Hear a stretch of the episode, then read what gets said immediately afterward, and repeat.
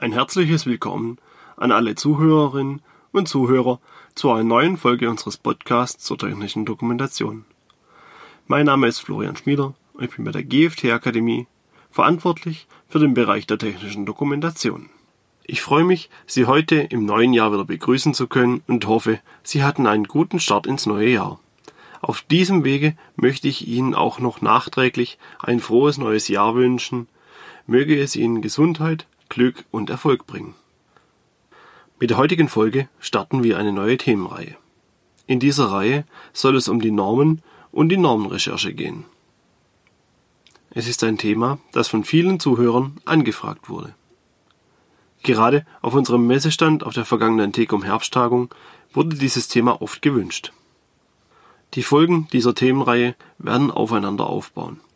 Daher empfehle ich Ihnen, dass Sie sich diese nacheinander anhören, um die Abläufe und Informationen in der korrekten Reihenfolge mitzubekommen. Die Normenrecherche ist leider für viele Unternehmen ein, wie sagt man so schön, Buch mit sieben Siegeln. Oft ist nicht bekannt, wie diese abläuft oder wo die benötigten Informationen gefunden werden können. Diese Podcast-Reihe soll daher einen möglichen Ablauf darstellen und die Möglichkeiten dazu vorstellen. Da auch dieses Thema aufgrund des Umfangs nicht in einer einzelnen Folge behandelt werden kann, wird es in sinnvolle Einheiten entsprechend aufgeteilt. In dieser ersten Folge soll es hauptsächlich um die Grundlagen gehen. Woher kommen Normen und Richtlinien? Wie entstehen sie? Und welche rechtlichen Rahmenbedingungen gibt es dazu? In den weiteren Folgen behandeln wir dann weitere Fragen und das Durchführen der Normenrecherche selbst. Wir beginnen mit den rechtlichen Rahmenbedingungen. Denn auch der Gesetzgeber fordert vom Hersteller einiges. Er legt dem Hersteller einige Pflichten auf, beispielsweise dem Nutzer Informationen zum Produkt zur Verfügung zu stellen. Wir fassen diese Informationen gerne als technische Dokumentation zusammen.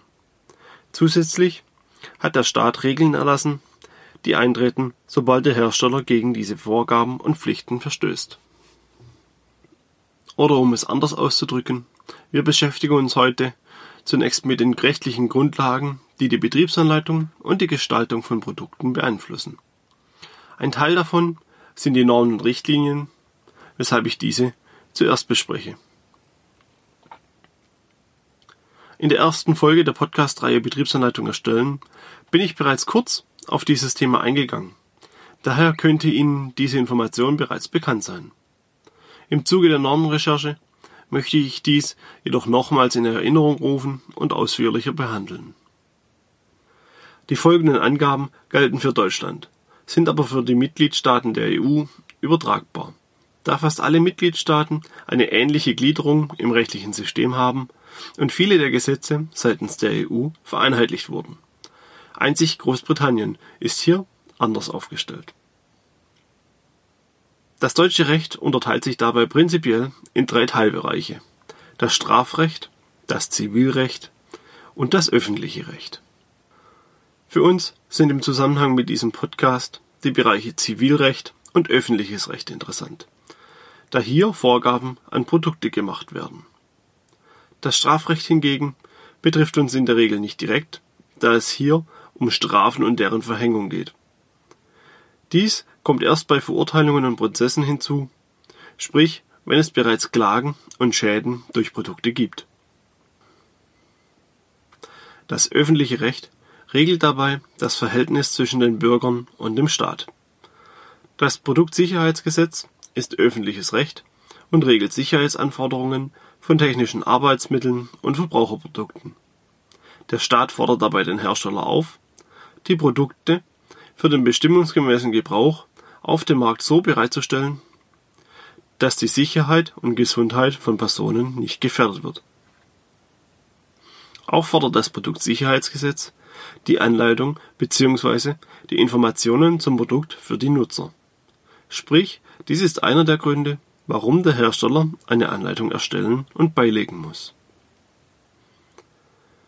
Das Zivilrecht hingegen regelt dabei das Verhältnis zwischen den Bürgern untereinander. Auch juristische Personen wie Unternehmen gehören hier dazu.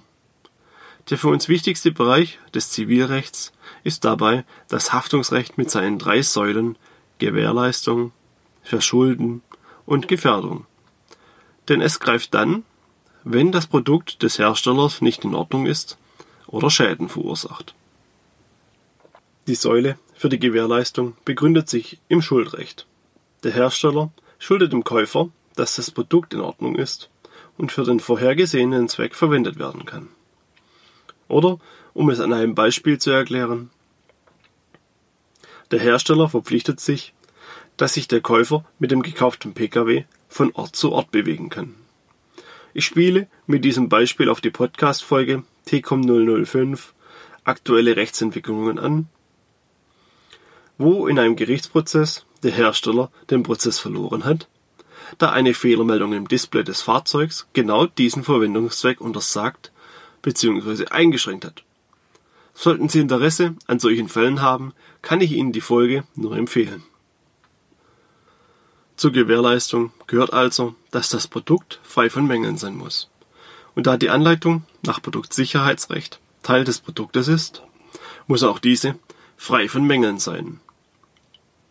Auch eine schlechte oder fehlerhafte Betriebsanleitung kann daher zu Gewährleistungsansprüchen seitens des Käufers des Produktes führen. Dies sehen wir in der Praxis meist in dem Zusammenhang, wenn der Einkauf des Kunden beim Maschinenhersteller einen Preisnachlass verlangt, da die Anleitung nicht dem Produkt beiliegt oder schlecht bzw. fehlerhaft ist. Die zweite Säule, Verschulden, begründet sich auf dem Deliktsrecht. Diese Säule regelt, unter welchen Voraussetzungen eine Person für durch sie angerichteten Schaden haftet. Dabei wird jedoch vorausgesetzt, dass die Person schuldhaft handelt also der Schaden vorsätzlich oder fahrlässig entstanden ist. Genau diese Voraussetzung ist in unserem Gebiet eher selten anzutreffen, beziehungsweise auch schwer nachzuprüfen, denn Produkte sollen aufgrund der vorher genannten Anforderungen sicher sein und ihre bestimmungsgemäßen Zweck erfüllen können. Niemand entwickelt schließlich eine Maschine, mit der er seinen Käufern bewusst schaden möchte. Schließlich will der Hersteller weitere Produkte verkaufen und dadurch mehr Geld erwirtschaften. Eine bewusste Schädigung seiner Kunden widerspricht diesem Ziel. Die dritte Säule Gefährdung ist thematisch eng an die Säule Verschulden gebunden. Denn diese Säule baut unter anderem auf dem Produkthaftungsgesetz auf und betrifft Fälle, wo Produkte unbeabsichtigte Schäden an Personen verursacht haben. Dieser Bereich betrifft uns im Bereich der technischen Dokumentation öfters, da dieser dann greift, wenn es Schäden aufgrund des fehlerhaften Produktes gibt. Beispielsweise, wenn die Anleitung schlecht verständlich ist und dadurch ein Schaden entstanden ist. Jetzt wissen wir, wie, wo und welche Vorgaben uns der Staat zu unseren Produkten und der technischen Dokumentation macht.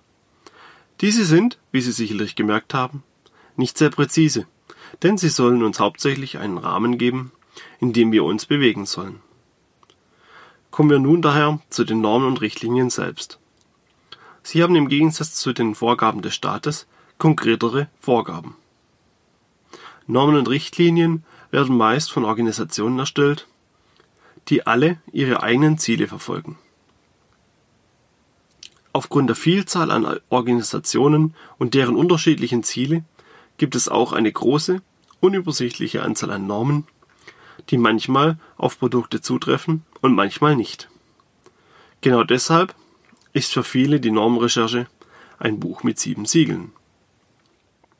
Die verschiedenen Organisationen können national als auch international tätig sein und sich auch von Nation zu Nation unterscheiden. Meist sind die Organisationen aber international tätig, um so einheitliche Standards für mehrere Nationen vorgeben zu können. Dennoch sollten Sie sich im Zuge der Normenrecherche genau mit diesen nationalen Organisationen ihres Zielmarktes beschäftigen und deren Vorgaben recherchieren. Denn genau hier liegt ein erster Stolperstein. Beispielsweise gehört zu den nationalen Organisationen der Arbeitsschutz. Dessen Einhaltung wird in Deutschland durch die Berufsgenossenschaft überprüft. Sie legt auch Grenzen bei der Arbeit fest, beispielsweise wie viel Gewicht eine Personengruppe tragen darf. Und genau solche Angaben können sich von Staat zu Staat unterscheiden, da es sich hierbei um eine nationale Organisation handelt, die aber teilweise weitreichende Befugnisse hat. In einigen Ländern kann es sein, dass diese Organisation ihre Maschine erst abnehmen und freigeben muss, bevor sie eingesetzt werden darf. Sollten sie jedoch beispielsweise bei der Beladung der Maschine andauernd über dieser Gewichtsgrenze liegen, kann dies dazu führen, dass die Maschine nicht verwendet werden darf.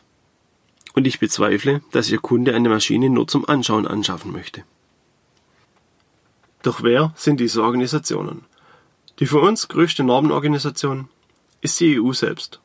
Sie versucht, durch Normen und Richtlinien die Bedingungen des Binnenmarktes so zu vereinheitlichen, dass Unternehmen und Hersteller innerhalb der EU dieselben Bedingungen auf den einzelnen Märkten antreffen und ohne Probleme ihre Produkte europaweit vertreiben können.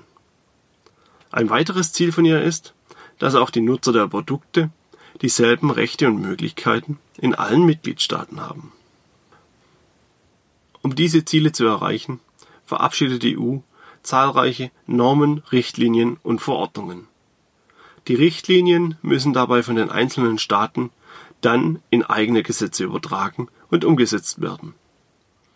Ein Beispiel dafür ist die EG-Richtlinie 85-374-EWG von 1985 für Rechts- und Verwaltungsvorschriften zur Haftung von fehlerhaften Produkten. Diese Richtlinie wurde in deutsches Recht übernommen, inzwischen besser bekannt unter dem Namen Produkthaftungsgesetz. Dieselbe Umsetzung fand auch bei anderen Richtlinien wie der Maschinenrichtlinie oder dem Produktsicherheitsgesetz statt. Auch Unfallverhütungsvorschriften werden beispielsweise von der EU verfasst. Daneben gibt es seit einiger Zeit sogenannte Verordnungen, die ich bereits in anderen Folgen des Podcasts erwähnt habe. Bei Verordnungen fällt der Schritt zur Umwandlung der Richtlinie in nationale Gesetze weg, so dass diese sofort anzuwenden sind. Durch diese Änderung möchte die EU die Zeit einsparen, die zwischen ihrem Erlass und der Umsetzung teilweise benötigt wurden. Denn diese hat je nach Mitgliedstaat unterschiedlich lang gedauert. Um beim Beispiel des Produkthaftungsgesetzes zu bleiben, hier hat die Umsetzung in deutsches Recht über ein Jahr gedauert. Bei anderen Richtlinien dauert es teilweise deutlich länger. Neben der EU gibt es auch weitere internationale und nationale Organisationen, die Normen veröffentlichen. Die meisten größeren davon sind international tätig.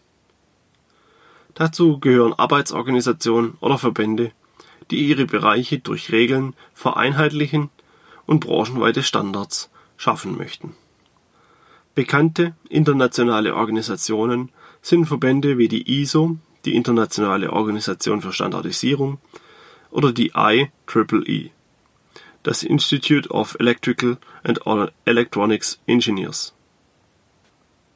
Die nationalen Verbände und Organisationen sind im Vergleich dazu eher klein und Normen, die ausschließlich von diesen stammen, inzwischen eher selten anzutreffen. Hier kann beispielsweise das DIN das Deutsche Institut für Normung genannt werden. In der Regel handelt es sich bei deren Normen um einzelne Sonderregelungen. Als Beispiel kann ich hier die Norm DIN 5008 Schreib- und Gestaltungsregeln für die Textverarbeitung nennen. Neben diesen einzelnen nationalen Normen übernehmen die nationalen Institute teilweise auch die Norm der größeren Organisationen. Dies ist an den jeweiligen Kürzeln der Norm zu erkennen Wurde eine Norm mit den Kürzeln DIN EN ISO versehen, wurde diese entweder in Zusammenarbeit dieser drei Organisationen erarbeitet oder sie wurde zumindest von den einzelnen Organisationen übernommen und durch Normverweise erweitert. Nun wissen wir, wer für die Erarbeitung von Normen und Richtlinien verantwortlich ist. Daher können wir uns nun den Entstehungsablauf selbst ansehen. Zunächst beginnen wir mit der Entstehung von Richtlinien und Verordnungen. Da hier der Großteil von der EU veröffentlicht wird, werde ich es auch anhand der EU erklären. Den ganzen Ablauf habe ich dabei etwas gekürzt, um den Podcast nicht unnötig in die Länge zu ziehen. Eine Richtlinie oder Verordnung wird von der Europäischen Kommission entworfen und vorgeschlagen. Dieser Vorschlag wurde im Anschluss in Zusammenarbeit des Europäischen Rates und des Europäischen Parlaments geprüft.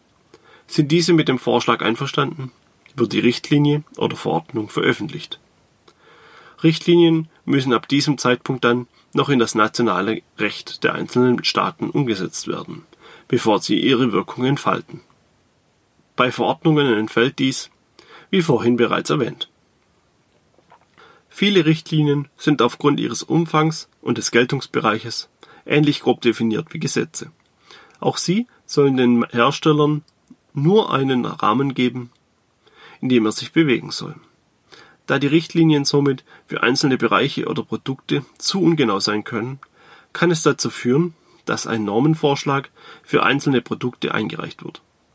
Dieser Vorschlag kann von nationalen Organisationen wie der DIN oder durch andere europäische oder internationale Organisationen erstellt werden. Der Vorschlag wird dann durch ein technisches Komitee geprüft. Dieses Komitee ist ein Zusammenschluss von mehreren Normensorganisationen. Sind diese mit dem Vorschlag einverstanden und bereit, an der Ausarbeitung mitzuwirken, wird eine Arbeitsgruppe für die neue Norm gebildet und ein Zeitplan festgelegt. Die Arbeitsgruppe setzt sich dabei aus Experten aus verschiedenen Bereichen zusammen. Ist nun ein Normentwurf fertiggestellt, wird eine öffentliche Umfrage eingeleitet. Diese Umfrage wird von den nationalen Normungsinstituten unterstützt und durchgeführt. Es wird also eine deutsche Fassung des Entwurfs seitens der DIN veröffentlicht und jeder kann sich diesen anschauen und Stellung dazu nehmen. Diese Stellungnahmen werden gesammelt beratschlagt und als nationale Stellungnahme abgegeben. Diese wiederum werden von der Arbeitsgruppe aufgenommen und ein Schlussentwurf für die Norm entworfen. Dieser Schlussentwurf wird dann in einer gewichteten Abstimmung durch die Mitglieder geprüft und über die Annahme als Norm abgestimmt. Sind mindestens 71 Prozent für die Annahme des Normentwurfs, wird dieser als Norm ratifiziert. Sie muss anschließend durch die nationalen Normensorganisationen als nationale Norm übernommen werden. Im Bereich der technischen Dokumentation konnte man diesen Vorgang letztes Jahr gut beobachten. Daher ziehe ich die DIN EN ISO 20607 als Beispiel heran. Der Normentwurf wurde von einer europäischen Arbeitsgruppe aus dem Bereich Sicherheit von Maschinen entworfen. Im Januar 2018 wurde dieser fertiggestellt und von der DIN als Entwurf zur Kommentierung veröffentlicht. Bereits nach kurzer Zeit gab es einen großen Aufruhr wegen der Norm, da diese in vielen Punkten der DIN EN 82079 widersprochen hatte. Der Grund dafür war auch schnell gefunden. Der Normentwurf wurde von einer Arbeitsgruppe erstellt, in der sich niemand mit der technischen Dokumentation im Detail beschäftigte. Der Normentwurf sollte für Maschinenbauer ein einfaches Konzept für die Erstellung der doch so lästigen Betriebsanleitung darstellen. Ob den Mitgliedern der Arbeitsgruppe die DIN 82079 bekannt war, ist fraglich, da die darin sinnvollen Punkte nicht berücksichtigt wurden und es eine Menge Widersprüche gab. Entsprechend hoch waren die Einwände, die die nationalen Normensorganisationen sammelten. Um das Problem zu lösen, wurde die Arbeitsgruppe durch weitere Experten aus dem Bereich der technischen Dokumentation erweitert. So konnten dann die Widersprüche behoben werden. Aktuell befindet sich die Norm noch in der Abstimmung. Sollten Sie sich für genauere Details interessieren, kann ich Ihnen die Folge Betriebsanleitung erstellen Nummer 13 Normenkommentar DIN EN ISO 20607 empfehlen, in der ich auf den ursprünglichen Entwurf der Norm eingehe. In der Folge TCOM Nummer 4 behandle ich dagegen die korrigierte Fassung des Normentwurfs. Nun wissen wir, wie Normen und Richtlinien entstehen. Daher möchte ich mich zum Schluss der Folge noch mit einer Frage beschäftigen. Was ist eine harmonisierte Norm? Prinzipiell fallen unter harmonisierte Normen nur europäische Normen für Produkte. Diese Normen werden durch Organisationen wie das Europäische Komitee für Normung, im Auftrag der Europäischen Kommission erarbeitet. Dazu erhält das Europäische Komitee ein sogenanntes Normungsmandat. Diese Normen werden wie andere Normen erarbeitet, müssen dabei aber nicht zwingend neu erarbeitet werden. Auch bereits veröffentlichte nationale oder internationale Normen können in diesem Zuge aufgegriffen und für die EU überarbeitet werden. Im Vergleich zum vorhin genannten Vorgehen sitzen in den einzelnen Gremien und Arbeitsgruppen dann jedoch Mitglieder aus den einzelnen Mitgliedstaaten. Im Zuge der Veröffentlichung werden diese Normen noch zusätzlich vom Europäischen Rat und dem Europäischen Parlament geprüft. Sind diese mit der Norm einverstanden, muss diese durch die nationale Normensorganisation als Norm übernommen werden. Sollte es in den Mitgliedstaaten widersprüchliche Normen geben, müssen diese im Zuge der Veröffentlichung der harmonisierten Norm zurückgezogen werden. Doch was ist nun der Unterschied zwischen normalen und harmonisierten Normen? Der große Unterschied liegt in der Wirkung der Norm. Wendet ein Hersteller eine harmonisierte Norm für sein Produkt an, so wird auch die Einhaltung der entsprechenden Richtlinie vermutet. Oder um es einfach auszudrücken, im Zuge der Normenrecherche ist es sinnvoll, zuerst bei den harmonisierten Normen nach zutreffenden Normen zu suchen. Denn hält Ihr Produkt die Vorgaben der harmonisierten Norm ein, würde es dadurch vermutlich auch einen Großteil der Anforderungen aus Richtlinien und Verordnungen einhalten. Wir sind wieder am Ende des heutigen Podcasts. Ich hoffe, Ihnen hat diese Folge gefallen. Nächste Woche geht es nochmals mit etwas Theorie weiter. Wir werden uns mit der Einteilung von Normen beschäftigen. Auch die Frage, warum Normen eingehalten werden sollten, werden wir besprechen. Vielen Dank fürs Zuhören. Bis zur nächsten Woche.